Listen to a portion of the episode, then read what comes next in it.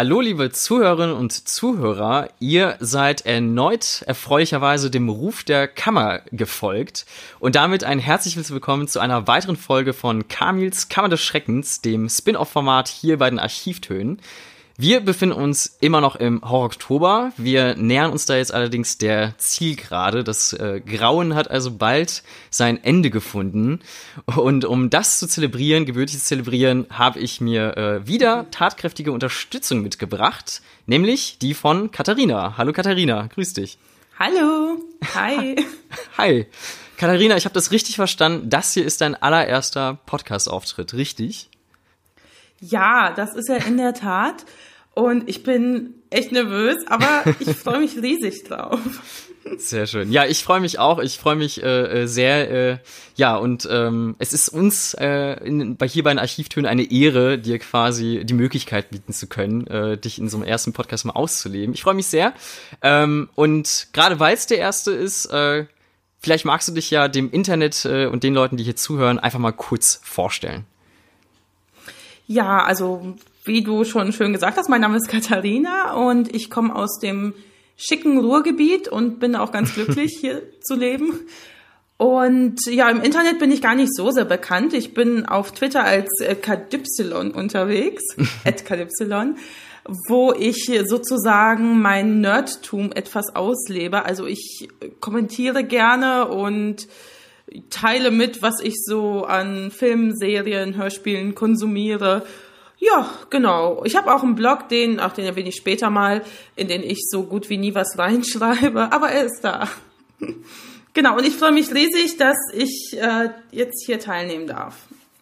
Super. Ja, wenn du sagst, du bist im Internet noch nicht so bekannt, keine Sorge, der Internet-Fame, der kommt jetzt. Also mach dich uh. auf was gefasst. Ja, hoffentlich. ja, schön. Ähm, ja, und ich würde sagen, gerade weil äh, sich dieser Oktober hier dem Ende zuneigt, ähm, würde ich dich einfach auch mal fragen, wie, wie ist er bisher so für dich verlaufen? Hast du da äh, aktiv dran teilgenommen? Wie ist so, so dein Bezug dazu? Erzähl mal gerne ein bisschen. Tatsächlich äh, habe ich auch am Hot Oktober teilgenommen. Ich habe den erst letztes Jahr kennengelernt. Mhm und ähm, fand das richtig cool und ich mag gerne Horrorfilme gucken. Deswegen habe ich da schon letztes Jahr so ein bisschen teilgenommen, aber dann nicht mit Filmen. Da habe ich eher so Hörspiele, Hörbücher gehört mhm. und darüber ein bisschen geblockt. Und dieses Jahr habe ich mir tatsächlich vorgenommen, Filme zu gucken. Und ich habe auch schon ein paar gesehen, aber ich muss sagen, ich war jetzt eine Woche im Urlaub und ich hinke ganz schön hinterher. Ja, das, das kenne ich sehr gut. Bei mir äh, staucht sich jetzt auch zum Ende irgendwie gefühlt mhm. alles. Aber äh, ich finde es auch gar nicht so schlecht, weil es dann nochmal so die Intensität des Horrors äh, äh, auf jeden Fall intensiviert, wenn man am Ende die volle, äh, volle Ladung sozusagen abbekommt. Aber kenne ich sehr, sehr gut, dieses Gefühl. Aber ich finde es das schön, dass du das auch dann so medienübergreifend dann auch teilweise gestaltest. Finde ich cool. Auf die Idee äh, bin ja. ich hier zum Beispiel gar nicht mhm. gekommen. Ja. Ja, ich habe halt das, ich habe halt letztes Jahr das so gemacht, weil ich wusste, ich habe keine Zeit für genug Filme, aber ich höre ständig etwas auf dem Weg zur Arbeit oder so. Und dann dachte ich mir so, ja, wieso eigentlich nicht? Und mhm. dieses Jahr habe ich es ein bisschen gemischt. Also ich habe zwei Hörspiele dabei, ich habe eine Serie dabei und ich habe ein paar Filme dabei. Und ähm, ja, mal gucken. Also ich habe mehr gesehen. Ich habe, glaube ich, bisher nur über eine Sache geschrieben.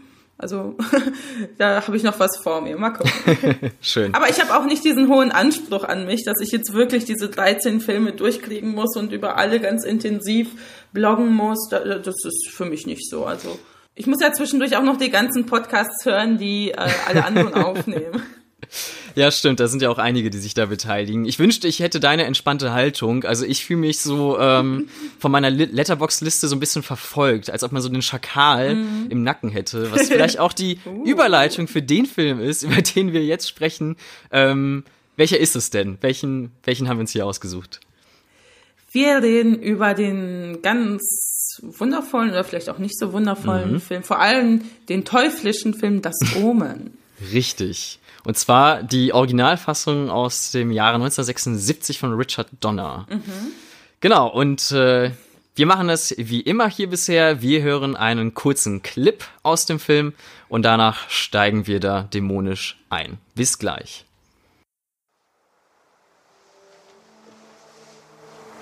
What do you want? To save you, Mr. Thorne. So Christ will forgive me. What do you know about my son? Everything. And what is that?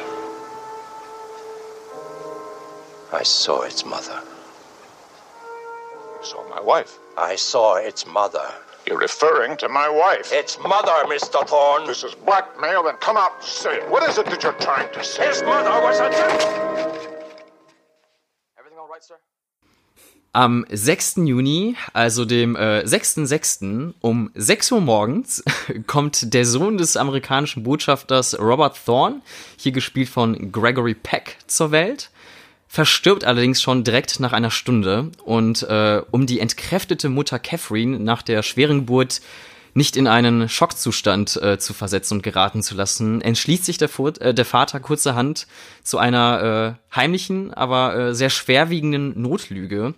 Er adoptiert nämlich einen anderen Säugling, dessen äh, Mutter bei der Geburt verstorben ist und äh, nennt ihn Damien und so wächst die Familie im schönen England langsam heran, wobei sich da langsam herausstellt und manifestiert, dass äh, mit dem Kind etwas nicht zu stimmen scheint. Denn in seiner Anwesenheit ähm, spüren Tiere zum Beispiel eine ganz seltsame Aura, die sie flüchten oder sogar gewalttätig werden lässt. Er kriegt einen ganz merkwürdigen Anfall bei einem geplanten Kirchenbesuch und äh, plötzlich nimmt sich auch sein Kindermädchen das Leben. Und außerdem dauert es auch nicht lange, bis ein Priester auf der Bildfläche plötzlich auftaucht und dem Vater prophezeit, dass es hier mit dem Sohn des Teufels persönlich zu tun hat und äh, dass er und seine Frau in sehr, sehr großer Gefahr schweben. Etwas, was äh, er natürlich nicht wahrhaben möchte, bis sich allerdings die Zeichen und Beweise dafür langsam verdichten. Ich glaube, das ist so das, wie man den Film vielleicht inhaltlich umreißen würde. Ähm, mhm. Ja, äh, Katharina, du hast dich ja regelrecht auf diesen Film gestürzt, als ich äh, so ein bisschen den Aufruf hier im Netz äh, gemacht habe, ähm, über äh, einen von diesen vielen Horrorfilmen sprechen zu wollen. Warum? Warum, ja. warum ist es The Omen? Was löst er in dir aus? Ja, dieser Film ist tatsächlich einer von, ich würde jetzt mal so schätzen, zwei, drei Filmen, die mich seit sehr, sehr, sehr, sehr, sehr langer Zeit begleiten. Mhm. Und zwar muss ich da ziemlich weit zurück in meine Grundschulzeit denken. Da hatten wir nämlich diese lustige Situation. Ähm, meine Eltern haben in einer anderen Stadt gearbeitet und die hatten Schichtdienst. Das heißt, der eine hatte Mittagsschicht, dann hatte der andere Frühschicht, so dass immer jemand zu Hause war. Mhm. Das hatte zur Folge, dass meine Schwester und ich in der Mittagszeit ungefähr zwei Stunden allein zu Hause waren. Da passt, passte es natürlich sehr gut, dass meine Mama ein riesen Horrorfilm-Fan war und ganz viele Horrorfilme auf Videokassette hatte, die meine Schwester und ich damals alle geguckt haben in diesen zwei Stunden, die wir alleine zu Hause waren. Mhm. Und äh, einer dieser Filme war das Omen. Das heißt, ich habe diesen Film, ich würde jetzt mal, also ich habe jetzt glaube ich mit sieben geschrieben, das war vielleicht ein bisschen übertrieben, vielleicht mit neun zum ersten Mal gesehen. Mhm. Und ähm, ja, das hat sozusagen meine ja, Liebe will ich jetzt nicht sagen, aber es hat schon, das hat mich schon ein bisschen abgehärtet, was Horrorfilme angeht, weil ich eben in so einem jungen Alter mir das ganze Zeug reingezogen habe. Und seitdem gucke ich eigentlich gerne Horrorfilme und finde das ganz, ganz toll. Und beim Omen erinnere ich mich noch ganz genau an ein, zwei Szenen noch aus mhm. dieser Zeit, aber da hörte es auch schon auf. Deswegen, das war jetzt tatsächlich mal die Gelegenheit, das erste Mal seit, oh Gott, jetzt muss ich mal rechnen, äh, sehr vielen Jahren, äh, diesen Film nochmal zu gucken. Mhm. Mhm. Ganz spannend. Deswegen fand ich das super, als ich den in deiner Liste gesehen habe. Da habe ich gleich gesagt, ja, ist meiner. Ich finde das schön. Ich finde, ähm, da wo bei anderen so diese, diese äh, Stunde um Mitternacht herum, so die ominöse Stunde wäre, wo man die ganzen Horrorfilme auspackt, ist es bei euch mhm. einfach mittags. Diese zwei ja, Stunden das finde ich Tatsächlich, super. wir durften sie ja nicht gucken. Ja, also wir ja. durften sie ja vorher nicht schauen und meine Mutter wusste das auch nicht. Die hat erst sehr, sehr viele Jahre später davon mhm. erfahren. Deswegen hat sie vorhin auch so die, die Hände über den Kopf zusammengeschlagen, weil sie sich dann erinnert hat, oh Gott, die Kinder haben die ganzen Horrorfilme geguckt. und ja, wir hatten auch mal so eine gute Ausrede, weil auf den Videokassetten waren immer zwei Filme und dann war da zum Beispiel, keine Ahnung, das Omen und Indiana Jones und wir dachten, wenn wir erwischt werden, sagen wir einfach, wir wollten Indiana Jones gucken. Das war unsere Ausrede. Ja, da muss man natürlich sagen, da äh, hat's dann eure Mutter euch auch schön, ist schön einfach gemacht dann auf jeden ja, Fall. Ja, ich glaube, sie hat sich da nicht so viel Gedanken drüber gemacht. Und ich hätte das von mir aus auch nie gemacht, aber mhm. meine Schwester ist halt zwei Jahre älter mhm. und die war da mhm. voll drauf. Die hat das Zeug rausgeholt und ich saß halt daneben und hab so mit ein, mit einem mit der Hand vor einem Auge und dann so durch die Finger mit dem zweiten durchgucken, habe ich mir dann diese Filme angeschaut. Super, aber es ist ja schön, wenn das so deine Affinität auch zum Horrorfilmgenre dann, dann irgendwie mhm. mitbegründet hat und das Fundament dafür gelegt hat. Das ist ja schön. Mhm. Ich, ich, ich wünschte mir manchmal auch, dass ich so, so, ein, so ein Traumata mal irgendwie so aus der Kindheit davon getragen hätte. Bei mir sind das dann wirklich so die ganz frühen Sachen, die man mit vier fünf gesehen hat. Dann ist es einfach die Hexe mhm. aus Hänsel und Gretel äh, in ja. einer total harmlosen Inszenierung. Und manchmal, weil ich auch das Gefühl habe, mittlerweile so abgebrüht zu sein, was so Horrorfilme angeht, mhm. hätte ich gerne mal so ein also okay, es klingt vielleicht fies, aber so, so ein oberflächliches Trauma, was Horrorfilme angeht, um mich da vielleicht ein bisschen mm. besser reinsteigern zu können in die ganzen Geschichten. Aber äh, vielleicht ist es auch besser so, ich weiß es nicht. Ja.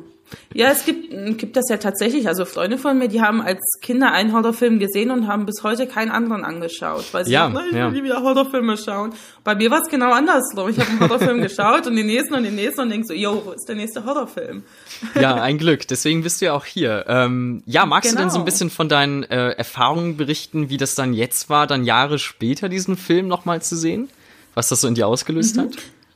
Natürlich. Also, ich war doch sehr überrascht, äh, weil, wie gesagt, ich hatte nur so ein, zwei Szenen noch so vage im Kopf, von denen ich wusste, oder, oder dass die stattgefunden haben, von denen ich mich wirklich, an die ich mich wirklich erinnere. Mhm. Und die erste Überraschung war tatsächlich, äh, dass Gregory Peck die Hauptrolle spielt. Das war mir überhaupt mm, nicht klar. Und ich konnte ja damals mit dem Namen auch nichts anfangen. Und äh, jetzt da ich ja auch äh, sehr gerne mir so Filme angucke wie Roman Holiday oder so, mm. dann denke ich so, oh, das hätte ich jetzt nicht gedacht. Natürlich sieht er in dem Film ein bisschen älter aus. Ja. Und nicht ganz so schön, aber trotzdem ganz klasse. Also da hätte ich überhaupt nicht mit gerechnet. Ansonsten mh, war das Seherlebnis eigentlich ja ganz angenehm. Ich fand den Film bei weitem nicht so gruselig, wie ich ihn mm. in Erinnerung hatte. Mm. Und ähm, ja, gerade gerade diese Originalversion dachte ich mir so, ja, also Horror ist das jetzt nicht unbedingt. Ne? Ja, ja. Vielleicht so ein bisschen, vielleicht so ein bisschen Mystery, äh, sowas in der Form, aber Horror finde find ich da jetzt nicht sehr viel dran. Mm. Für meine jetzigen Sehgewohnheiten. Ja, das kann ich gut nachvollziehen. Also ich muss auch sagen, ich wusste über diesen Film rein gar nichts. Ich äh, äh war mhm. äh, auch sehr erstaunt über die Besetzung von Gregory Peck, muss ich sagen. Ähm, ich finde ihn im Film aber tatsächlich sehr, sehr gut. Also ich finde, er bringt da so eine ganz natürliche Schwere mit in sein Spiel. Man, man spürt da so mhm. regelrecht, dass er ja, sich fast schon auch so eine Fassade aufgebaut hat, unter der noch diese dunkle, äh, vergrabene Wahrheit irgendwie schlummert.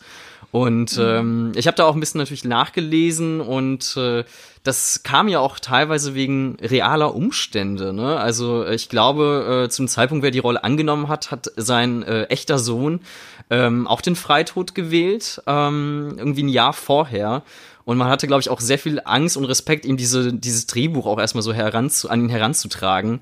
Aber er hat es angenommen, vielleicht auch so ein bisschen als äh, persönliche Bewältigungsstrategie, könnte ich mir vorstellen. Und äh, das merkt man, finde ich, sein Spiel auf jeden Fall auch an. Ja. Mhm. Oh, das habe ich zum Beispiel gar nicht gewusst. Also äh, das erklärt einiges, weil ich fand ihn auch wirklich gut in dem Film. Ja, definitiv. Hat mir gut gefallen. Ja. Ja, also ich, ich muss halt sagen, um vielleicht auch so meine Erfahrung mit dem Film äh, so ein bisschen zu erzählen, ähm, ja, der Film hat es nicht ganz einfach bei mir gehabt, sage ich einfach mal. Also ähm, der reitet ja auf so dieser Welle dieser satanistischen Horrorfilme der 60er, 70er Jahre mit, ähm, wo es eben so bewusst um diese Teufelserscheinungen oder um Teufelsinkarnationen geht und so weiter. Man denke da an so Filme wie äh, äh, Rosemary's Baby von Polanski mhm. oder natürlich auch der absolute Klassiker Der Exorzist. Und ähm, das Omen reiht sich da, finde ich, sehr, sehr gut äh, ein aber für mich eben mit dem Nachteil, dass ich ähm, alle oben genannten Filme eindeutig besser fand als das Omen. Und ähm, das mag vielleicht aber auch daran liegen, ich weiß nicht, wie es dir da so ging, ähm, dass das Omen so, so Plotpunkte und Elemente als ganz große Enthüllung feiert, die heutzutage schon ja fast schon zum Klischee verkommen sind. So gerade diese Zahl 666, bis die Charaktere da mal so angelangt sind, was das für eine Bedeutung eigentlich hat, vergeht da so seine Zeit und ähm, ich weiß nicht, ob äh, und wie sehr damals so diese biblischen Omen und Prophezeiungen schon in der Popkultur angekommen waren oder ob halt dieser Film das damals so mit etabliert oder mitbegründet hat. Aber heutzutage kennt man das natürlich so aus jedem Groschenroman. Ne? Mhm. Ähm, ja, ich muss auch sagen, dass äh, also dass mich der Film auch so in der zweiten Hälfte sichtlich verloren hat, aus Gründen, über die wir dann sicherlich noch sprechen werden. Aber ähm, ich muss sagen, was die Inszenierung angeht, und da gebe ich dir recht, das ist vielleicht gar nicht so sehr mhm. auf die Horrorschiene gemünzt, sondern tatsächlich trifft es dieses, diese andere Genreumschreibung Mystery äh, sehr viel besser.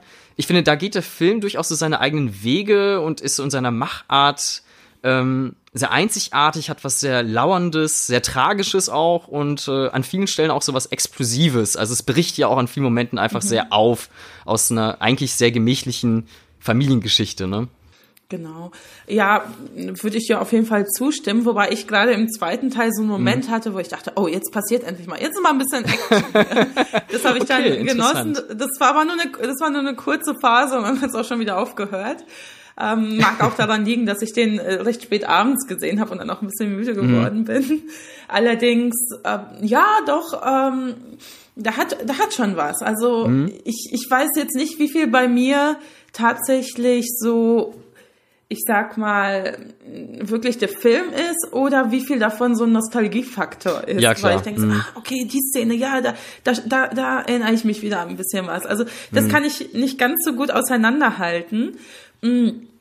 Deswegen so generell sage ich, ja klar, ich mag den Film. Aber wenn ich ja. mir den wahrscheinlich so ein bisschen genauer anschaue oder, oder den vielleicht ohne diese Vorgeschichte, die ich damit habe, anschauen würde, würde ich den wahrscheinlich vielleicht ein bisschen weniger gut finden. Mm, mm. Das kann ich mir gut vorstellen.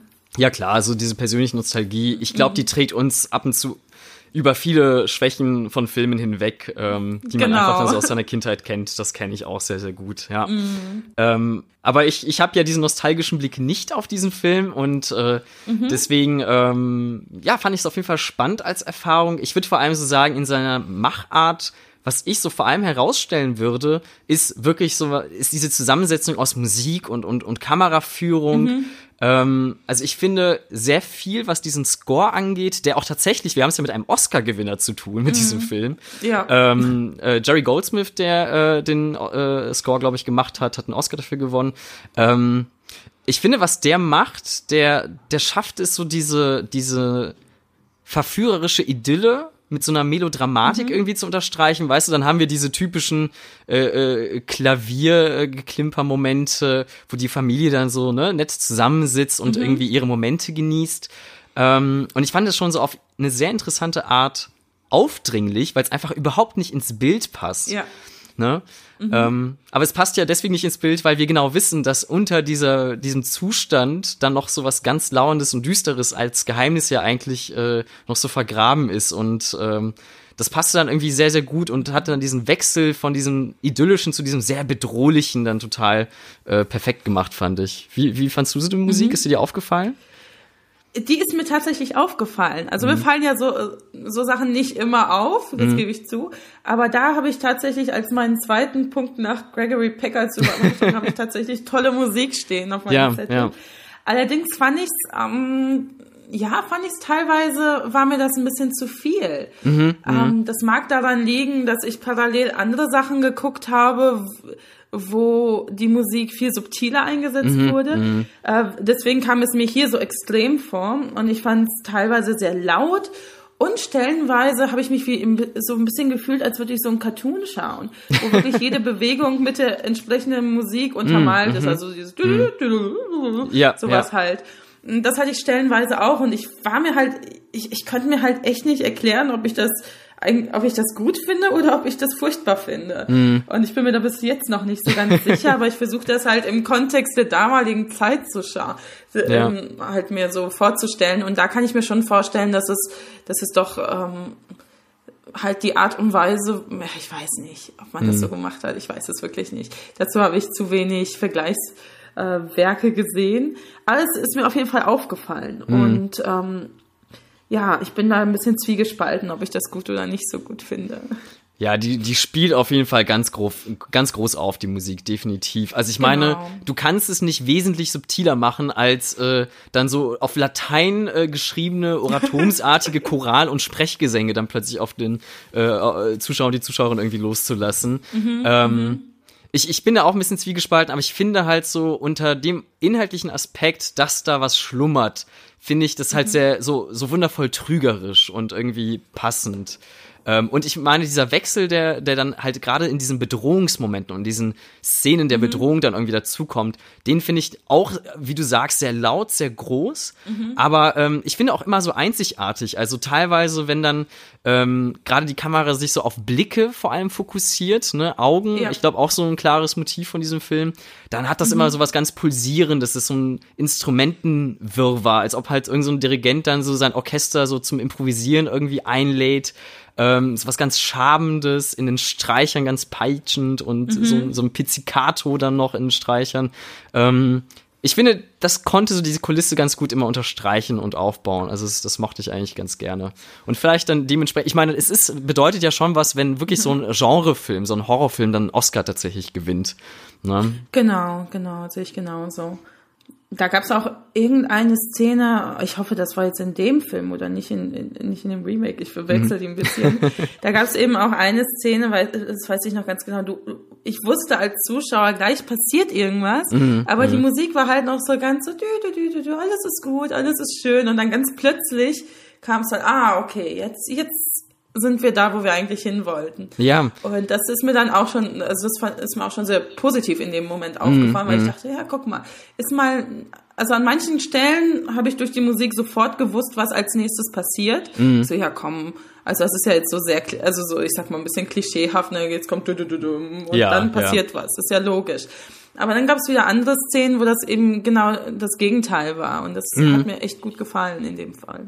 Das habe ich ähm, genauso empfunden. Ich finde, der Film, der schafft es auch eine total spannende so Steigerung hinzukriegen, weil zum Beispiel auch so was diese Todesmomente und Todesszenen angeht. Ähm, Ich finde, die steigern sich auch so in, die, in der Intensität. Ich habe jetzt eben schon in der Inhaltszusammenfassung gesagt, am Anfang stirbt dieses Kindermädchen, das sich auch selber Ja. erhängt. Und ich finde, in der Art und Weise, wie das inszeniert wird, also es passiert auf so einem Kindergeburtstag, sind tausend Menschen da unterwegs in diesem riesigen Anwesen, in diesem Hof, ähm, in diesem Garten. Und es passiert fast mit so einer Beiläufigkeit fast schon. Ne? Irgendwoher ertönt dann so diese, diese Stimme des Kindermädchens, aber auch sehr klar. Und man dreht sich halt so zu ihr um. Und dann passiert's auch schon. Und da gibt's halt nicht so diese Ankündigung dahin. Während dann vielleicht bei den späteren Momenten ähm, der Film, ich glaube, diese eine der ikonischsten Bilder ist halt auch eine äh, Enthauptung, ähm, die auch in so einer Oh, ja. sehr extremen Zeitlupe gefilmt ist, äh, fast schon so po poetisch irgendwie eingefangen. Ähm, da wirkt das schon wesentlich akzentuierter. Also ich würde nicht sagen, dass der Film so so ein Gore-Film ist, aber es, es gibt schon so eine Steigerung vielleicht dahin. Genau, genau, ja, auf jeden Fall. Ja. Und ähm, ich würde auch sagen, dass, ähm, also was ich gerade auch in dieser Machart mochte, die vielleicht da auch noch so reinpasst, ist, ähm, dass dieser Film ganz viel von so einer Auf Unaufgelöstheit, von so spannenden Momenten lebt. Also wir haben häufig eben nur diese bedrohlichen Blicke, ne, wenn du so an diese Szene zurückdenkst, wo ähm, das Kindermädchen diesen, diesen Rottweiler da erblickt im Garten Ja, ähm, da würde man vielleicht jetzt denken, okay, das muss sich ja irgendwo hinsteigern, aber bevor da äh, eine Auflösung kommt, und wir haben ja wirklich diese ganz langsamen Kamerafahrten auf die Augen, wir haben diese Schnitte, Gegenschnitte auf die Augen, also mich hat's fast an so einen Sergio Leone-Western dann erinnert, ne, wie der dann so diese, Stimmt, ja. diese, diese Spannungsbögen aufbaut und bis zur weiß nicht, Un Unaushaltbarkeit dann irgendwie steigert. Nur, dass der Film hier in dem Moment, wo du denkst, okay, jetzt muss was passieren und sich entladen, einfach wegschneidet und dieser Kindergeburtstag dann ganz normal weitergeht, bis halt dann eben dann irgendwann erst dieser Tod dann, dann äh, einsetzt von einem Kindermädchen. Ne? Also das ist so total. Also der, der Film, der, der läuft da irgendwie so seiner eigenen Spannungskurve zuwider, aber auf eine total verquerte und interessante Art und Weise, finde ich. ne? Ja, ich glaube, das ist auch genau der Punkt, der dann dafür sorgt, dass der Film eher so, so Mystery-mäßig anmutet als Horror-mäßig, weil, weil man eben jetzt nicht gerade diese ganzen schlimmen Szenen sieht oder wa- was man halt die, aus modernen Horrorfilmen so kennt. Also, okay, jetzt Musik und Buch, jetzt Ja. springt da einer raus Genau, und alle genau. schrecken sich und das war's. Und das hat er eben nicht. Ähm, ja, deswegen ist der vielleicht auch gar nicht so schlimm, wenn man ihn mit neun Jahren guckt. also irgendwas hat er ja in dir hinterlassen. Aber ja, äh, auf jeden Fall. nee, ich würde dir dazu stimmen. Und ich glaube, einer der Gründe, weshalb das auch vielleicht so wirkt, ist, ähm, dass er in der Art und Weise, wie er auch gerade diese Gewalt inszeniert, ähm, ich weiß nicht, der hat teilweise, finde ich, so, so diesen alten äh, Psychotrick angewandt aus Hitchcocks Psycho, wo mhm. ja auch in dieser be be berühmt-berüchtigten Duschszene, ähm, wenn du dir das Frame für Frame anguckst, du niemals siehst, wie das Messer wirklich in den Körper dieser Frau eindringt, genau. eigentlich, ne? mhm. ne? Und ich finde, gerade in diesen Momenten der Ausbrüche, wenn sich das dann mal so langsam dahingesteigert hat, dann ist das hier so eine ähnliche Schnitttechnik, ne? Also, ähm, wenn du dich zum Beispiel zurückerinnerst an diesen Ausbruch von, von Damien mhm. da vor, vor der Kirche. Übrigens, ja. wir haben es, glaube ich, noch nicht das Offensichtliche ausgesprochen. Damien, Dämon, klare Sache, ne? Genau. Ähm, der Name ist Programm.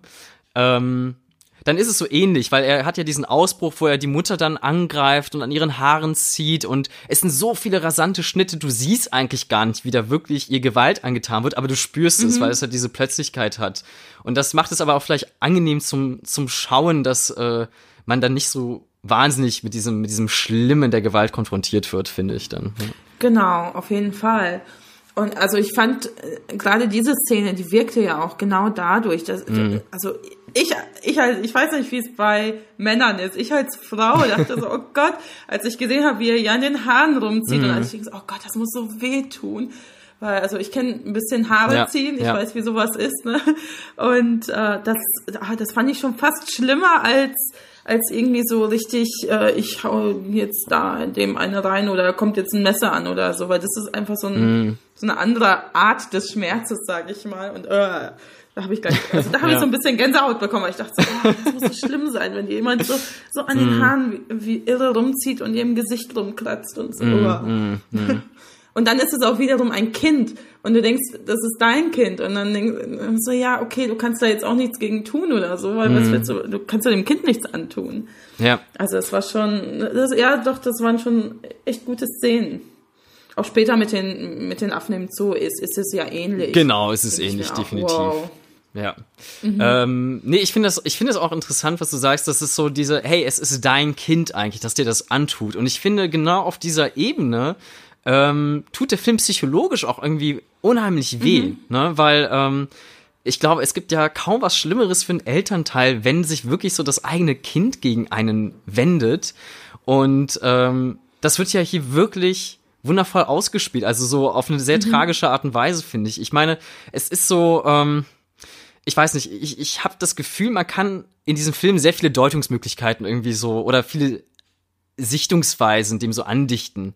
Und ich finde, eine mhm. Lesart ist auch definitiv so eine psychologische, wo man vielleicht so denkt, okay, weißt du, dieser, allein, dass dieser Vater weiß, dass es nicht sein Kind ist und das ja. aber nicht offen in dieser Familie kommuniziert wird, sondern, sondern das wirklich als dieses sehr tragische Geheimnis mit sich rumgeschleppt äh, äh wird, ähm, lässt ihn vielleicht schon per se auf so einer psychologischen Ebene so auf Distanz gehen zum Kind. Und vielleicht spürt das Kind mhm. das auch, ne? Und vielleicht löst das wiederum wieder bei der, bei der Mutter irgendetwas äh, aus. Und mhm. ich meine, sie hat ja auch am Ende, glaube ich, Momente, wo sie ähm, äh, daran zweifelt, dass wirklich ihr, äh, ihr leibhaftiges genau. Kind ist, ne? Mhm.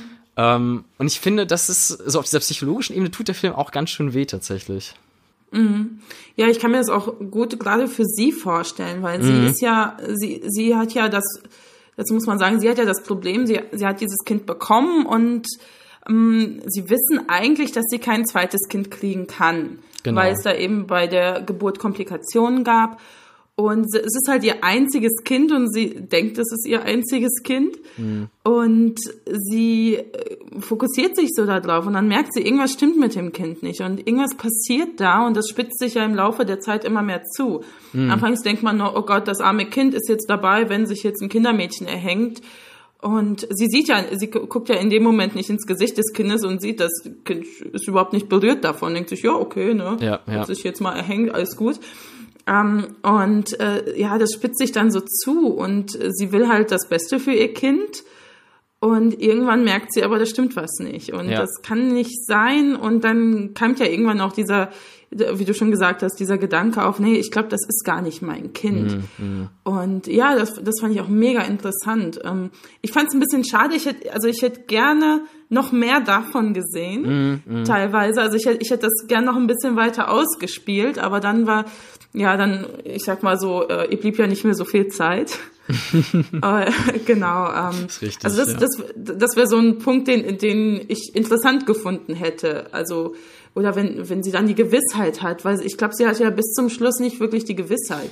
Nee, Oder genau. Sie wusste, irgendwas stimmt mit dem Kind nicht und ähm, aber sie wusste ja nicht, was nicht stimmt. Und das wäre mal interessant zu sehen oder wie sie darauf reagiert. Aber das wäre dann wahrscheinlich wieder ein ganz anderer Film.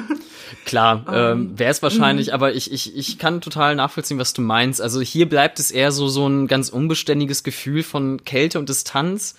Ähm, ich finde auch durch die Kamera ganz gut eingefangen, weil wir häufig auch gerade, wenn wir Damien in den ersten Szenen so sehen, sehen wir auch noch häufig durch einfach irgendwelche Scheiben oder halt in den Armen von diesem Kindermädchen und gar nicht so in dieser Familie selber irgendwie integriert. Also ich finde auch äh, dieses Anwesen so riesig, ne? Und dass diese Ja. Menschen da fast schon verloren drin gehen. Also man spürt eher diese Kälte, aber ich fände es auch interessant, wenn man die dann wirklich mal so anspricht und was dann, was das mit der Familie dann letztendlich macht. Denn der Vater, der ähm, kriegt ja, ähm, um auch da vielleicht so ein bisschen drauf einzugehen, was wäre, wenn es ein anderer Film wäre, da habe ich auch so ein bisschen ähm, so, so, so, ein, äh, so ein Ansatz man, man kriegt ja als Zuschauer, der Film, ich, oder ich fange mal anders an, der Film ist ja relativ straight erzählt. Ähm, Genau. Du hast am Anfang durch diesen Fahrer, der dazutritt und diese Prophezeiung gemacht, dass es halt eben dieser Sohn des Teufels ist, wird halt so dieser Zweifel gesät. Aber ich glaube, das darf man verraten. Der Vater kriegt am Ende auf jeden Fall diese unumstößlichen Beweise dafür im Grunde geliefert, dass es wirklich dieser, ähm, dieser Teufelssohn ist. Und ähm, ich finde, so ein bisschen macht der Film sich das dadurch auch kaputt, was er davor aufbaut, weil ich finde, alles, was davor passiert, das ist sehr ominös und mysteriös, aber könnte gerade noch auf dieser Schwelle des Realismus irgendwie so bleiben. Weil, okay, Giraffen hauen halt vor dem Kind ab. Ähm, es gibt auch Menschen, die halt an eine Aura glauben, die um uns irgendwie herum äh, äh, umgibt, aber die nicht sofort an so etwas wie Teufelsgestalten oder Geister glauben müssen, ne? So auf dieser Ebene. Und dass man vielleicht am Ende sogar eher mit Zweifeln ähm, als Zuschauer und eben auch mit diesem Vater gelassen wird, ähm, was die Überzeugung angeht, dass der Kind wirklich der leibhaftige äh, Teufelssohn ist. Weil am Ende ist es ja relativ klar, ne, was, äh, Genau. was da so die Erkenntnis ist. Und ähm, da hätte ich mich vielleicht auch noch ein bisschen mehr in dieses Mysteriöse reinflüchten wollen, äh, dass der Film eben dann nicht bietet. Aber auch da äh, stimme ich dazu, ist das so die Kritik, was wäre, wenn es ein anderer Film wäre, ist immer Genau, schwierig. genau. Aber ja. Ja, ist immer schwierig, sowas zu sagen. Ich finde auch generell, der Film, also der Film kam eigentlich gut damit aus, dass, also dass er so erzählt wurde, wie er erzählt wurde, weil ich habe mich oftmals auch gefragt, ja, wie, wo kommt, was ist das denn jetzt für eine Frau, als ich nicht verstanden habe, dass es jetzt das erste Kindermädchen noch bevor, Ja, bevor ja, dann äh, so, so mein Gedanke kam, was ist das jetzt für eine Frau, wo kommt sie her? Und kurz darauf wird gesagt, ja, das Kindermädchen. Oder plötzlich steht da ein Hund und ich denke mir, ja, was macht denn dieser Hund jetzt eigentlich da? Ne? Und was, was, was hat das zu bedeuten? Und dann später wird's aufgelöst. Und das hatte ich an mehreren Stellen so, wo ich mir dachte, ja, was, was passiert denn da jetzt? Und dann wird's einfach, aber es wird einfach, ja, ganz normal ausgespielt und gezeigt. Und hinterher denke ich mir so, ja, okay, das war ganz schön, eigentlich gut gemacht. Ich brauche da jetzt nicht jemanden, der sich daneben stellt und mir erklärt, was im Film passiert. Ähm, da ist der Film eigentlich ganz gut ohne das ausgekommen. Und ja, hm, Auf jeden Fall. Also häufig die Fragen, die man sich als Zuschauer dann Mhm. äh, stellt, werden häufig dann auch im Dialog sogar verarbeitet und einige Genau, Momente später genau. werden sie dann den Charakteren sozusagen in, in den Mund gelegt, definitiv. Ja, ja. Mhm. Ähm, ja, wie, wie, wir haben das eben vorhin schon so ein bisschen angesprochen, wie, äh, wie wir vielleicht dann zu dieser zweiten Hälfte stehen. Du äh, hast da so ein bisschen die Action dann äh, drin toll gefunden. Ich muss Mhm. halt für mich sagen, ich fand sie recht langweilig. Sie verkommt ja dann so ein bisschen zur historischen Schnitzeljagd, sag ich mal, ne, wo sie dann so der äh, dieser äh, Vergangenheit sich auf die Spur begeben und auf die Spur kommen und dann eben nach äh, seinem wirklich leiblichen toten Sohn suchen, extra nach Italien dafür reisen, dann diese langsamen und sehr trockenen Gespräche stattfinden. Ähm, genau ich finde, das, es was wirkt halt mochte. das, was du mochtest, okay. Ja, Ja, cool, ja. ich fand, an dieser Stelle wirkte das für mich so ein bisschen wie so der Einschub eines ja, fast schon so historischen Romans, so wie, mhm. wie, wie in so einem Frank Schätzing-Roman, ja, wenn er, bevor er mit der Handlung weitermachen kann, erstmal so einen ganzen Schwall an Erklärungen und so wissenschaftlichen und historischen Einschüben irgendwie loswerden muss. Ähm, aber okay, dir hat's gefallen. Ja, tatsächlich, das war so der Moment, ähm, mhm. wo er, äh, wo er halt mit diesem Fotografen, es gab ja noch einen Fotografen genau. dabei, der irgendwelche seltsamen Geschehnisse fotografiert hat, ähm, wo er mit ihm unterwegs war und dann haben sie ein bisschen rumgeforscht und nachgeschaut und das ist halt, äh, das ist aber generell so eine Art, die ich gern mag. Also ich mag, ich mag Sachen, wo ermittelt wird, wo Detektivgeschichten mhm. sind, wo Archäologie mhm. vorkommt.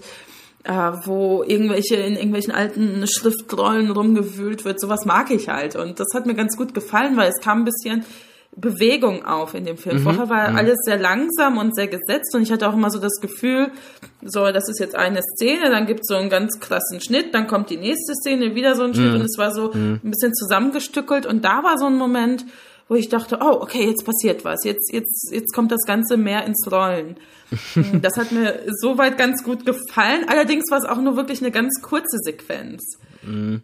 Ja, okay, ich kann es, ich glaube, ich kann es nachvollziehen, ja.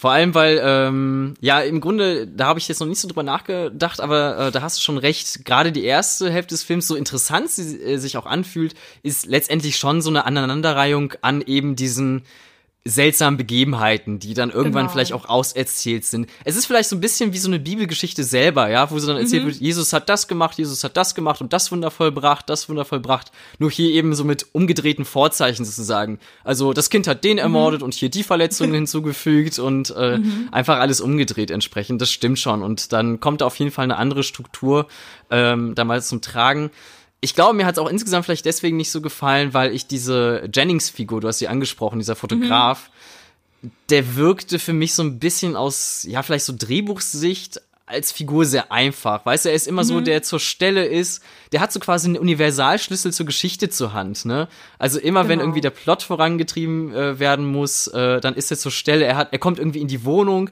des Fahrers, den sie da untersuchen wollen, er hat Zugriff auf die Daten seiner Obduktion, ähm, mhm. und wir haben ihn eigentlich nur als Fotografen und nicht so als Journalisten irgendwie kennengelernt, aber ja, das kann man schon auch irgendwie schlucken. Ja. Ähm, er ist auf jeden Fall so der, der Eckpfeiler, der das Ganze dann voranbringt. Da hast du genau. recht, da, da, da dreht mhm. sich auf jeden Fall was, ja. Ja, aber er war halt auch ein bisschen seltsam. Also ich habe mir auch direkt da aufgeschrieben, ne? Der irgendwie, der Fotograf ist mir suspekt. Also was mhm. macht er da? Und dann ähm, dachte ich mir so, naja, okay, vielleicht in der ersten Szene, in der er aufgetaucht ist, war ich nicht ganz so aufmerksam, habe das nicht so ganz nachvollzogen, wo mhm. der plötzlich mhm. herkam. Dann später wurde es mir aber klar, aber dann dachte ich mir auch so, ja, aber wie? Also jetzt ist er eigentlich ein Journalist oder er fotografiert für eine Zeitung oder was auch immer. Und dann hat er ja auch immer diesen Priester gerufen und also, dass er sich umdreht und von ihm Fotos gemacht mm. und sich mhm. bei ihm bedankt. Mm. Ich denke so, was, was macht denn der? Also das habe ich überhaupt nicht verstanden, wieso er diesen Priester fotografiert. Exakt. Und genau, und später eben in dieser Wohnung dachte ich mir auch so, ja, wie kommt er jetzt in diese Wohnung rein und wie? Jetzt plötzlich arbeitet er auch für die Polizei. Also das war so, das war so ein bisschen, ja, ein bisschen sehr ja. konstruiert, würde ich sagen. Er ist überall und nirgends auf jeden Fall. Genau, genau. Und dann dachte ich mir auch, ja, was, was soll das? Und dann kam halt dieser kleine Twist, wo er sagte, ja, doch, ich habe doch mehr damit zu tun, weil er sich ja selber fotografiert hat und sozusagen mm. äh, seinen Tod prophezeit auf seinen Fotos gesehen hat. Und dann wurde es wieder interessanter, weil dann dachte ich so, okay, da jetzt für das, was folgt, also diese ganze Ermittlungsarbeit, die ich interessant fand, wusste ich zumindestens das Motiv des Fotografen, wieso er das macht. Mhm. Also wieso ist Definitiv. er jetzt mit diesem Typen da unterwegs? Und das fand ich dann wieder interessanter.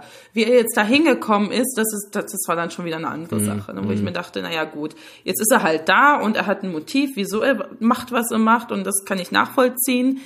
Da finde ich den Fotografen jetzt eigentlich ganz gut. Das stimmt. Also Eigenmotivation wird ihm auf jeden Fall dann gegeben. Und ich finde auch eine interessante, weil ähm, mich mhm. das dann auch teilweise an andere Filme erinnert hat. Vor allem an sowas wie Final Destination. Ne? Du hast dann oh ja, so genau. diese diese Fotos als Vorbote. Ähm, ich weiß, ich finde es generell unheimlich, glaube ich, dass du so technische Hilfsmittel brauchst, weil mhm. deine menschliche Wahrnehmung nicht geschärft genug ist, um irgendwie andere Dinge auch vielleicht empfangen oder sehen zu können. Und andere Hilfsmittel äh, entlarven das dann allerdings, ne? Und äh, das finde ich, glaube ich, immer unheimlich. Und dann siehst mhm. du ja mhm. genau, wie du auch sagtest, auf diesen Fotos dann, Was ich aber auch schön finde, da nicht so ganz konkrete Formen wie irgendwelche Haken, weißt du, die sich dann um die Charaktere Genau, schlingeln genau. oder so, sondern immer nur so, so abstrakte Linien und Striche. Und das wird später auch konkretisiert und es ergibt auch alles seinen Sinn am Ende, weshalb. Aber erstmal finde ich, lädt das so mich auch irgendwie dazu ein, dann auch so mit der Lupe sozusagen diese Fotos irgendwie untersuchen zu wollen. Genau. Ne? Wobei ich mich dann natürlich auch gefragt habe, wieso ausgerechnet dieser Fotograf? Also wieso hat gerade dieser Fotograf diese Fotos gemacht, auf denen man das sieht?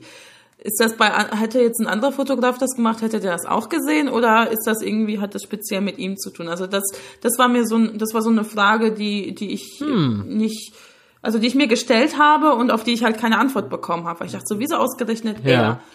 Und dann natürlich, es kann sein, ja, dass es so ein wie so ein äh, wie so ein Geist ist, sage ich mal, oder so also jetzt so ganz abstrakt gesagt, der über dieser Person schwebt, dass er äh, also dass diese Person irgendwann so auf die Art und Weise stirbt.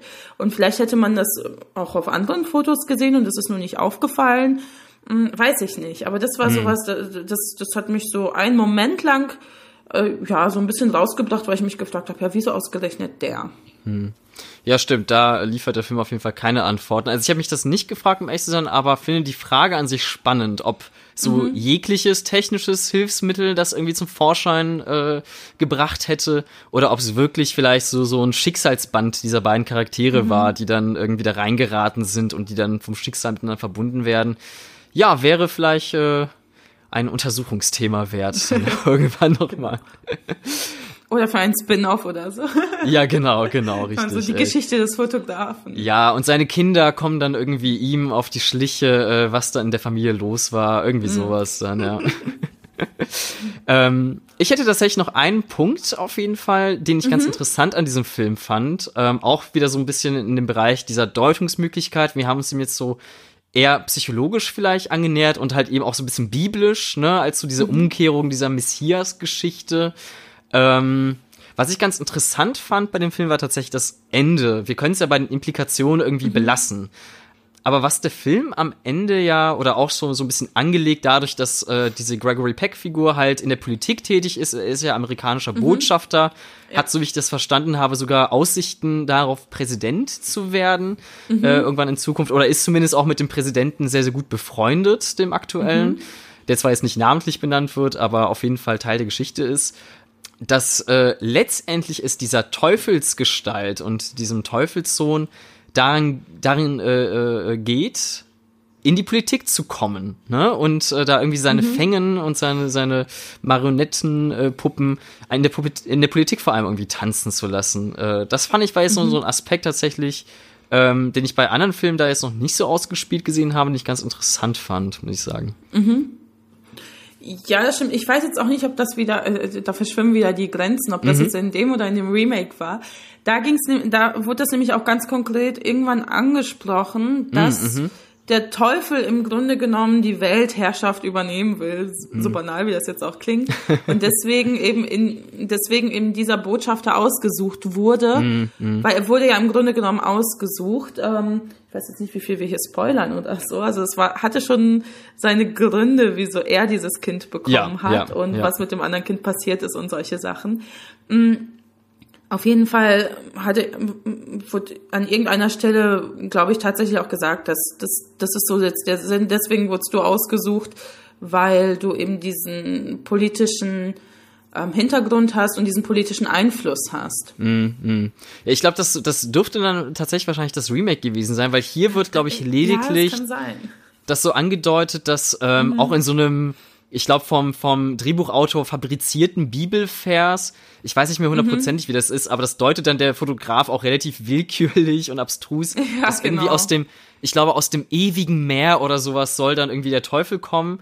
Und das ewige Meer wird dann als die Welt der Politik gedeutet, sozusagen. Ja, Ähm, also es wird ja. so klar, also es wird letztendlich wird es auch hier in dem Film klar ausgesprochen im anderen Kontext.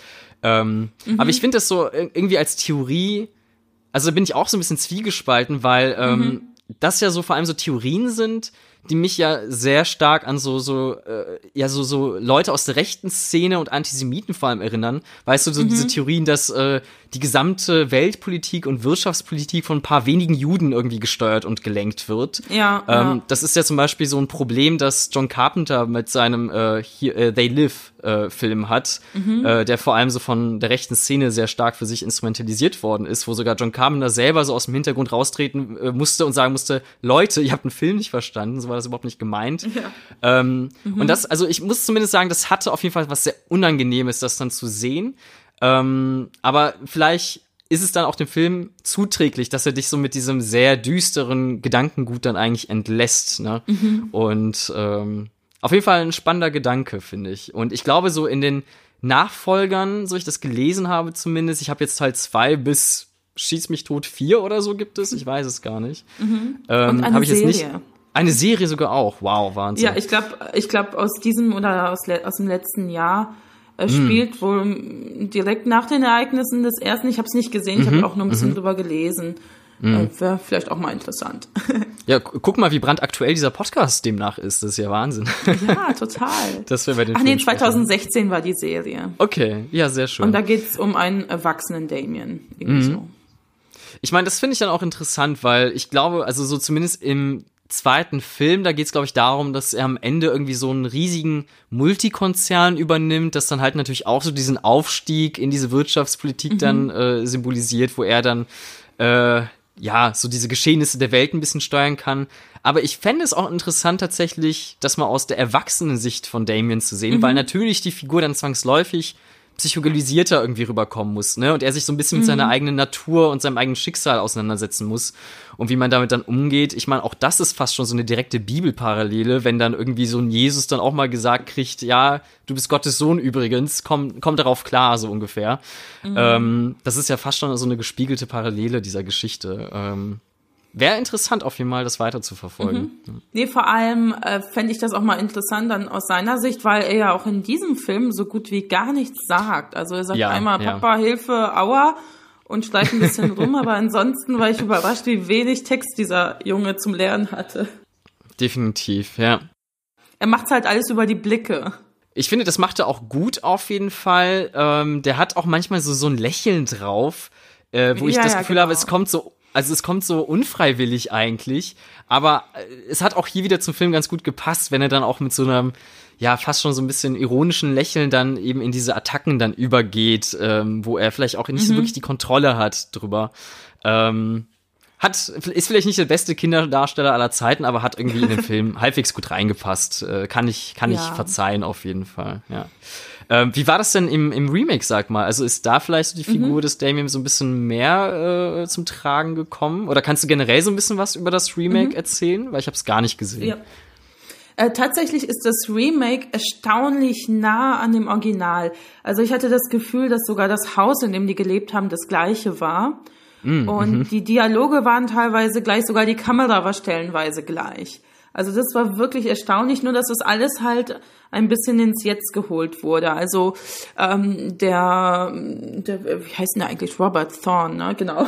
Unser Genau. Botschafter hat zum Beispiel dann von dem, von dem Tod des Priesters nicht aus der Zeitung erfahren, sondern hat vom Fotografen eine E-Mail bekommen oder. Ah, ja, ähm, okay. Es gab halt, es wurde halt alles so ein bisschen abgeklopft. So, also der Staub abgeklopft. Ähm, da wurde auch ganz offensichtlich gesagt, dass, dass, de, dass er der, das Patenkind vom Präsidenten ist. Ich weiß jetzt nicht genau, ob, ob der Robert Thorne oder ob Damien das Patenkind war. Da bin ich mir jetzt gerade nicht sicher.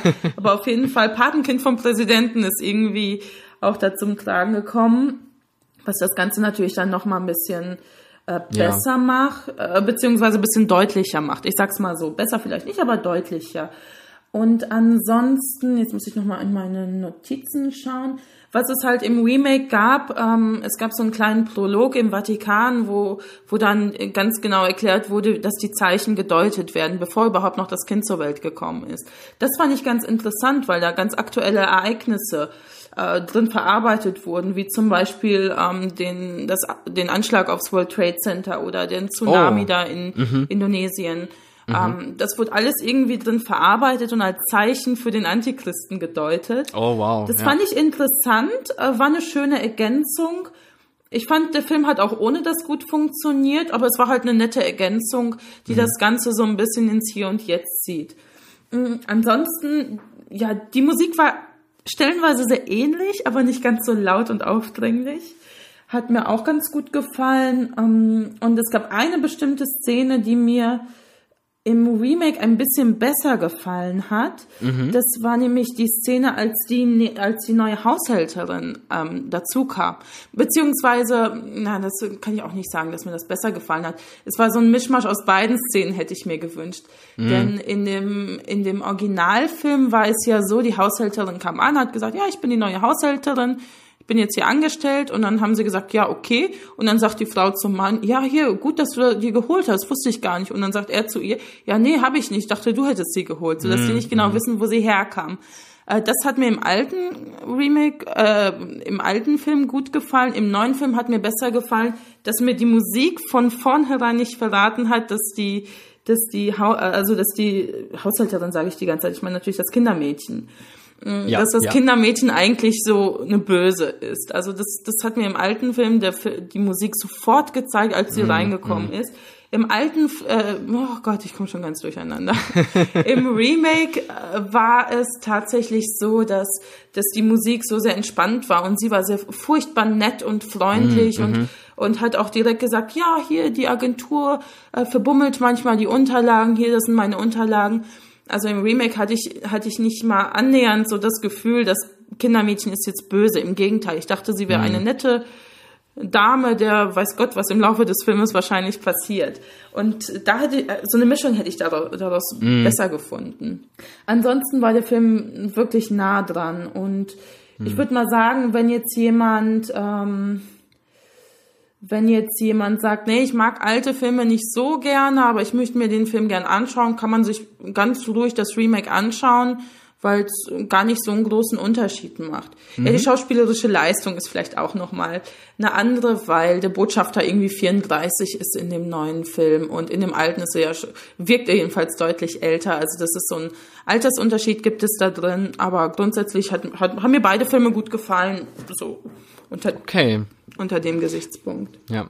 Was ist mit dem Gewaltgrad? Ist der so im Remake äh, hochgeschraubt worden? Das äh, könnte ich mir nämlich vorstellen, so auch an diese heutigen Sensibilitäten irgendwie angepasst. Äh, nicht ganz, also ein bisschen. Ähm, mhm.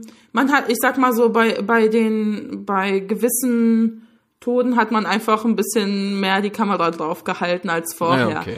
ja, Aber das ja, war wirklich gut. minimal. Das war so, ich glaube, bei dem Priester war das so ein Moment, ähm, wurde der Tod aus einer Perspektive gefilmt, die ich jetzt nicht so angenehm fand, ähm, nämlich sozusagen aus Perspektive des Mordwerkzeuges. Oh ja. Äh, mhm. Das war schon, das war schon so, dann dachte ich so, uh, ne? Und ja, und bei dem Fotografen hinterher ähm, wurde auch ein bisschen besser drauf gehalten. Aber letztendlich, letztendlich kam kam es dem Original auch recht nahe. Also das war jetzt mhm. nicht großartig viel mehr Gewalt drin oder Blut okay. oder sonst irgendwas. Ja, ja. Okay, alles klar. Also finde ich spannend tatsächlich. Also ich finde es auch cool, dass du nochmal hier diese Mrs. Baylock, diese, äh, dieses Kindermädchen äh, erwähnt hast äh, weil die auch, finde ich, äh, auf jeden Fall einen Großteil zum Spaß äh, äh, dieses Films irgendwie beiträgt. Die ist ja wirklich so das mhm. exakte Gegenteil einer Mary Poppins, kann man sagen. Ne? Genau. So total, total kühl und also zumindest im, in diesem Original. Ich finde die Darstellerin, muss ich auch sagen, wirklich fantastisch, äh, weil sie mhm. also diese Kälte nicht zu überspielt ähm, aber trotzdem so unheimlich fordernd und souverän wirkt, aber eben mit dieser sehr gekonnten Spur an Höflichkeit, ne, mit der sie genau, so weiß, wie genau. sie sich diese Türen dann eröffnet sozusagen mhm. in dieses, äh, in diese Familie hinein, fand ich auch mhm. cool. Und ich finde auch sehr spannend, ja. ähm, äh, was du erzählt hattest über die Art und Weise, wie äh, das Remake äh, die Geschichte in die heutige Zeit versetzt, gerade was so diese aktuellen Katastrophen dann angeht. Das finde ich einen mhm. spannenden Ansatz ähm, dass der Film das so vielleicht auch so explizit macht, denn gerade diese ganzen ja, satanistischen Horrorfilme, die wurden, also so, da kenne ich auf jeden Fall zumindest paar Filmtheorien, ähm, wurden halt als Welle aus einer Zeit geboren, wo gerade auch in Amerika diese große Unsicherheit durch diesen Vietnamkrieg, durch so Watergate-Skandale und äh, Nixon eben als Präsident dann ähm, äh, dann ausgemacht wurden und ihren Ursprung fanden. Mhm. Und äh, das ist dann zwar eher so ein unterschwelliges Gefühl und wird dann nicht unbedingt explizit im Film angesprochen, aber ich finde es dann interessant, wenn wirklich dann solche Großereignisse, auch so globalen Großereignisse sich dann zutragen in unserer Welt, wenn die für so eine Narration dann genutzt werden. Das finde ich schon interessant. Mhm. Ja. Ja, was auf jeden Fall. Und äh, wie gesagt, das hat mir, das hat mir teilweise gut gefallen. Und äh, aufgrund dessen fand ich auch in dem Remake dieses, diese, ähm, ja, diesen Vergleich so nach dem Motto Politik und dieses Meer mhm. war ein bisschen klarer und deutlicher. Mhm. Weil man eben mhm. vorher, äh, weil das Ganze eben vorher schon eigentlich im Prolog dahin interpretiert wurde. Mhm. Mhm. Da konnte ich es besser nachvollziehen und sagen, ja, okay, ich kann es verstehen. Ich kann verstehen, warum dieses Kind ins Weiße Haus will und Präsident oder irgendwie Einfluss auf den Präsidenten haben will, mm, weil das irgendwie alles so schön in den aktuellen Kontext äh, ja verpackt wurde. Ja, ja, verstehe. Also das Fazit lautet im Grunde dann, beide Filme auf jeden Fall äh, durchaus zu empfehlen und beide mhm. kann man sich anschauen, ohne dass dann vielleicht allzu viel verloren geht, außer natürlich Gregory Peck. aber genau. Äh, genau. Daher vielleicht dann doch die Empfehlung an das Original eher, aber ähm, ja, schön. Gut, ich finde, ich finde, wir haben die Filme oder auch den Film im Speziellen jetzt eigentlich ganz gut zu fassen bekommen. Mhm. Ähm, und äh, ja, offensichtlich, also mir war das auch jetzt unbekannt, dass da so viel noch zu eben dieser Geschichte von das Omen dazu mit reinfällt, äh, wie eben dieses Remake, wie die Serie, die mir zum Beispiel komplett mhm. unbekannt war. Äh, und das ist dann vielleicht so ein netter Starting Point und eben auch mit unserem Podcast hier ein netter Starting Point, um sich damit weiter auseinanderzusetzen. Cool. Ähm, ja, Katharina, das äh, freut mich sehr, dass du äh, diesen Film da mit mir rausges äh, äh mit mir besprochen hast und dann auch so viel von deiner persönlichen Geschichte da noch erzählt hast. Das freut mich sehr. Ähm, und wenn die Leute, und das werden sie, jetzt auf den Geschmack gekommen sind und auf jeden Fall noch mehr von dir hören und lesen wollen, ich hoffe, dass auch jetzt bei dir ein bisschen äh, diese Barriere des Podcastens äh, gefallen ist und du da Gefallen dran gefunden hast und man mehr von dir ja. zu hören bekommt. Wo kann man das denn dann tun im Internet? Ja, also bevor ich das sage, erstmal Dankeschön. Ich freue mich auch, dass ich das jetzt hier so äh, gewuppt habe und äh, ich bin auch tatsächlich recht entspannt ins Reden gekommen. Das war so mein größter, meine größte Angst, dass ich dann hier sitze und denke, oh Gott, ich kann gar nichts dazu sagen. Ähm, ja, also mich findet man auf Twitter, wie schon eingangs erwähnt, äh, als @kadypsilon, also das Y ausgeschrieben. Und ich habe meinen Blog auf Tumblr, der nennt sich kulturnachklang.tumblr.com, aber ich warne vor, dort äh, poste ich wirklich wenig. Aber ab und zu kommt was, finde ich da, findet man da schon was. Oder auf Instagram als @cadiventure, wenn ihr euch für Reisen interessiert, weil das ist sozusagen mein Travel-Blog-Outlet. Ja, und ansonsten bin ich sonst überall irgendwo unterwegs, wo es was Nerdiges gibt, bei allen, also ich höre bei, ich höre bei allen Podcastern irgendwie mal rein und äh, verfolge da auch ganz viel und kommentiere auch gerne ganz viel. Und ich sehr bin schön. natürlich sehr offen für Einladungen zu weiteren Podcasts. Es hat ja doch Spaß gemacht. Ja, ich hoffe auf jeden Fall, dass da einiges äh, dann an dich rangetragen wird in Zukunft. Ähm, du hast es genau richtig gesagt. Ich meine, genau darum geht es auch im Horror Oktober, äh, Sachen zu kommentieren und da ins Gespräch zu kommen und äh, vor allem viele coole neue Horrorfilme für sich neu zu entdecken, wie eben auch diesen Film. Und äh, deswegen auch nochmal noch mal ein herzliches Dankeschön. Und äh, ja, ich würde sagen, wir verabschieden uns und äh, hören mhm. uns dann bestimmt irgendwann mal wieder. Ich, mir hat es auch sehr viel Spaß gemacht. Und damit äh, sind wir raus, würde ich sagen. Tschüss, mach's gut. Tschüss.